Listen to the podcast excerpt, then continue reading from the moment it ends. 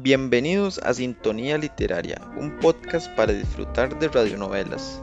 El día de hoy les estaremos compartiendo el cuento Los fantasmas de antaño, escrito por Ernesto Ortega. Esperamos que lo disfruten. Los fantasmas de antaño, los que tanto temor infundieron a nuestros antepasados, desaparecieron completamente ya no se oyen aquellas historias de la llorona, el cadejos, la pelona, la carreta sin bueyes, la tule vieja, la cegua.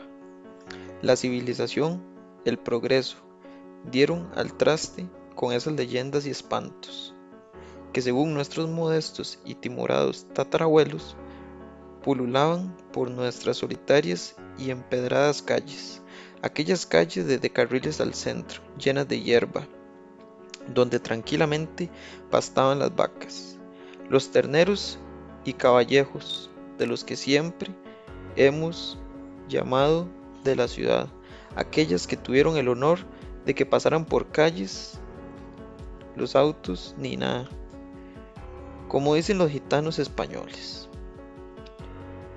Esos espantos o fantasmas tenían sus zonas.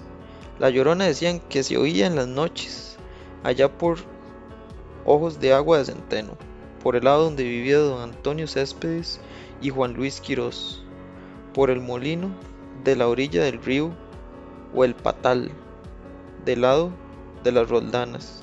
La pelona aseguraban los serenos de Trabuco y linterna que salía de convento, que llegaba hasta el panteón y regresaba otra vez a la iglesia. La veían unos hombres echando fuego por los ojos y la boca, el cadejos era el compañero de los trasnochadores y los cuidaba y nada les hacía. Eso sí, hay del que hablara o quisiera cogerlo. Entonces volvía un energúmeno y asombraba o mataba al atrevido, pero al que en realidad era el terror de los tutantes, como les decían los patriarcas a los parranderos. Era la cegua, con su gamarra de mula y cuerpo de mujer. Respecto a la cegua hay una historia que tal como la he oído la contaré. En los tiempos, aquellos en los que me refiero, a pesar de los santos y recogidos que eran aquellos hombres de antaño, había que nunca han faltado unos cuantos parranderos formidables y capaz de darle fuego hasta el mismo demonio. Esta palomilla era compuesta de los jinetes, verdaderos jinetes que embriosos y lozanos caballos corrían por los barrios y la ciudad en sus aventuras.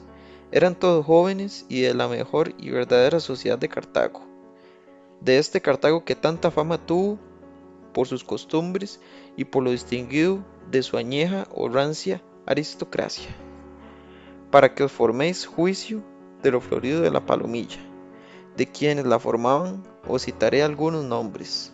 Don Bernardino Peralta, don Gregorio y don Francisco Bonilla, don Manuel Bedoya, don gentiles hombres que hoy duermen en el sueño eterno y que a través de los años siguen viviendo en el alma de Cartago.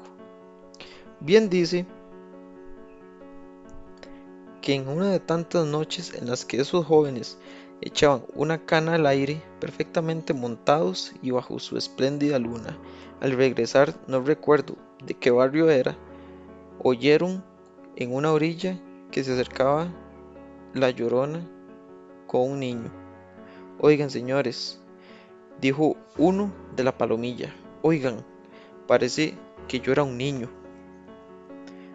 Todos pararon la oreja y en efecto, a pocos pasos de donde estaban y en una zanja seca y llena de chile de perro, se oían llorar tristemente un niño.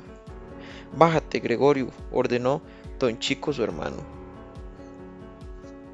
¿De qué diablos es eso? Puede ser de verdad un niño que una madre desnaturalizada haya dejado ahí tirado para no criarlo. Ah, esto está perdido, agregó ¿Qué tal si estuviera vivo? Ahora ese señor, ¿qué diría? Don Gregorio se bajó de su cabalgura, se dirigió así al sitio de donde salía el lloriqueo y encontró en realidad a un pobre niño envuelto en riquísimos pañales. Lo levantó y poniéndolo en sus brazos volvió a montar con aquella carga. Hombre, dijo don Manuel, este muchachito o lo que sea debe ser hijo de cosa grande, pues siendo de pobre no tendría esas mantillas tan finas. Fíjense, seda y raso. ¿No será tuyo, Bedoya? le apuntó don Bernardino. ¿Vos no has sido cómodo? Y continuó. ¿Dónde lo vas a llegar? Gregorio, a casa, respondió este, a casa. Pobre angelito y qué diablos de mujeres.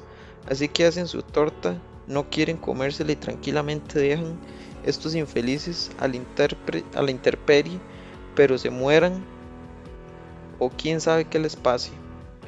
Iban a estas consideraciones cuando oyeron con gran espanto todos que el niño que llegaba a don Gregorio dijo, vuélvanse a ver y digan a quién me parezco.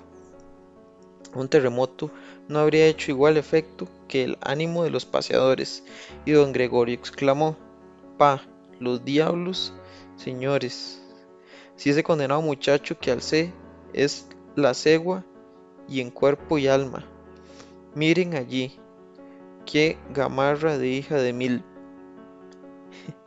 y reventándola al suelo, hincó en los hijares de su rocín las pantiguadas espuelas y salió a escape. Sus compañeros lo siguieron y aquel niño que momentos antes lloraba entre el desagüe se convirtió en una mujer de ricos vestidos y elegante cuerpo.